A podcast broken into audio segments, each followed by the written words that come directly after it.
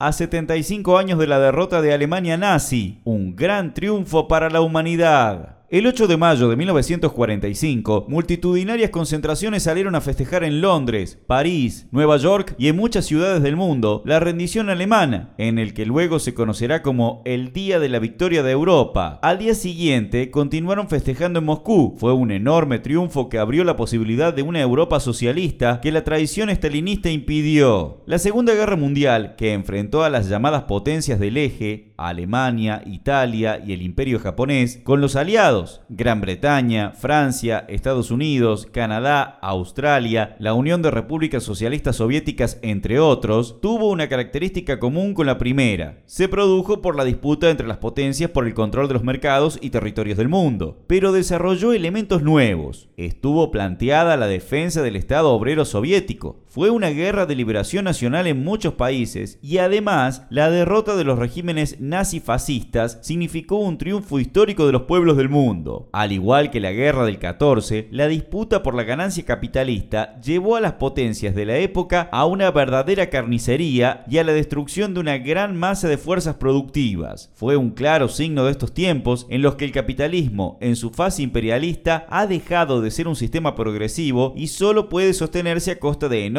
penurias para los trabajadores y los pueblos, crisis, guerras de pillaje, destrucción del medio ambiente en el planeta estuvo precedida por ese gran colapso de la economía mundial que significó la crisis de 1930 en Wall Street y por un agudo proceso de revolución contra revolución en el cual los primeros triunfos revolucionarios como la toma del poder por los bolcheviques en 1917 en Rusia y la creación posterior de la Tercera Internacional luego fueron cediendo terreno ante el avance del fascismo. Enormes revoluciones como la alemana, la china, la huelga general en Inglaterra, la revolución y guerra civil española, la huelga francesa del 30 por mencionar solo las más conocidas, fueron derrotadas gracias a la traición del estalinismo. El fascismo fue una herramienta de la burguesía imperialista para enfrentar los desafíos que planteaban las revoluciones. Se necesitaban regímenes fuertes, autoritarios, que atacaran las luchas y organizaciones obreras con métodos de guerra civil, apoyándose en la movilización de importantes sectores en crisis de la clase media imperialista. La Segunda Guerra, entonces, comienza formalmente en 1939 con la invasión nazi a Polonia, en momentos que pesan sobre la clase obrera mundial fuertes derrotas. Justamente por eso fue tan importante el triunfo sobre los nazis y los imperios del eje, victorias que no se debieron a la capacidad militar de los yanquis ni a las habilidades del que Trotsky llamó el gran organizador de derrotas, sino al enorme heroísmo de los pueblos que resistieron y enfrentaron al invasor, en primer lugar el pueblo soviético y sus 20 millones de mártires, a los partisanos de la resistencia de los territorios ocupados y también a los trabajadores que en uniforme de soldado en los ejércitos aliados dieron valientemente su vida. Fue heroica y cruenta batalla de Stalingrado, ganada por el pueblo ruso en 1943, la que marcó el principio del fin del monstruo y fin de una etapa de contrarrevolución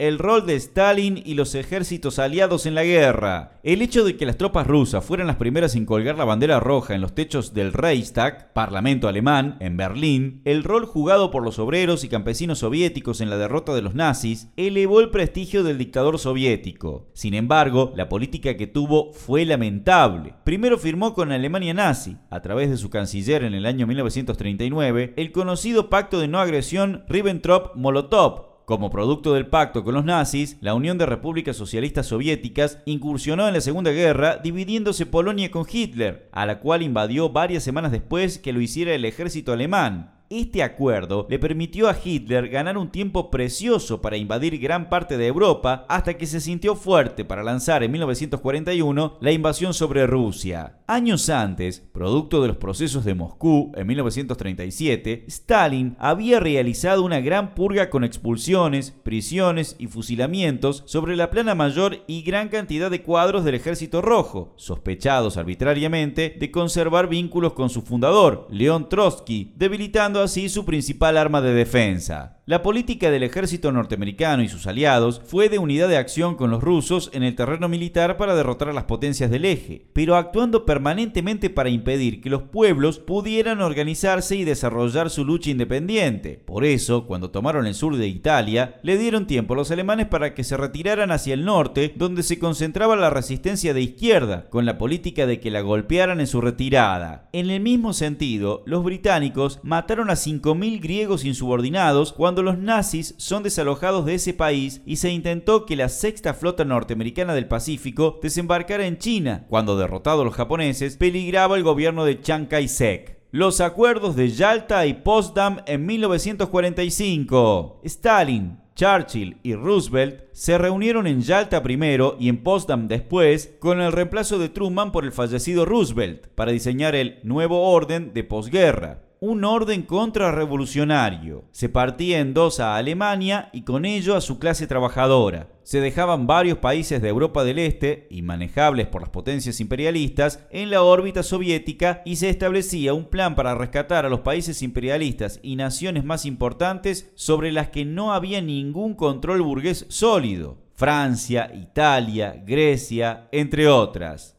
Tenían un problema las tropas norteamericanas se tenían que volver. Los británicos estaban destrozados y el pueblo armado en Italia, Francia y Grecia era dirigido por los comunistas. Necesitaban del estalinismo y este jugó su rol. Los partidos comunistas de esos países llamaron a entregar las armas, a reconstruir el país junto a la burguesía nativa y sus principales dirigentes como Togliatti en Italia o Torres en Francia, ingresaron como ministros a los gobiernos de reconstrucción nacional encabezados por la burguesía. Mataron la Revolución Europea, pero la ola desatada fue tan fuerte que estalló en la Revolución Colonial, en China, Corea, Indochina, en las guerras de liberación del norte de África, etc. Las enseñanzas de la guerra y la post-pandemia. La pandemia del coronavirus se desarrolla sobre una situación gravísima de la economía mundial en la víspera de un nuevo crack superior al del 2008, al que potencia enormemente. Todos los analistas serios hablan de que vamos a un mundo distinto. Algunos sueñan con un nuevo plan Marshall, como se llamó la inversión de miles de millones de dólares que el secretario de Estado Yankee desparramó sobre la Europa devastada para reconstruir sus infraestructuras y economías. Los que sostienen esto más allá de otras diferencias, no toman en cuenta que en aquellos años el Frente Imperialista Triunfante estaba unido, mientras que ahora se encuentra profundamente dividido y existía el estalinismo, que llevó a los experimentados trabajadores europeos a trabajar 12 o 14 horas diarias con el verso de la unidad nacional, con unos sueldos bajísimos en términos históricos, gracias a las labores previas del fascismo. Otros especulan que la gran disputa interimperialista actual puede preparar el escenario de una tercera guerra imperialista. Es posible que los crecientes choques y disputas agudicen aún más el escenario de crisis y guerras regionales, pero para definir el curso más general de la situación hay que tomar un elemento fundamental, las luchas de los trabajadores y los pueblos contra la superexplotación capitalista. En este terreno, lo más probable es que la crisis actual termine en un enorme incremento de las luchas que continúe y supere la oleada de 2019. Las luchas van a poner al día la necesidad de la revolución socialista. El estalinismo, herido de muerte por la caída del muro, ya no puede contener estos procesos. Las burocracias políticas y sindicales de la clase obrera están profundamente cuestionadas. Los nuevos agrupamientos como la Internacional Progre recientemente fundada para recrear que otro mundo es posible bajo el capitalismo, tiene pocas perspectivas frente a la polarización de la situación mundial. ¡Qué gran oportunidad para construir una internacional revolucionaria! Desde el MCT en el FITU, integrante de la LIS, estamos empeñados en esa tarea de la cual depende el futuro de la humanidad.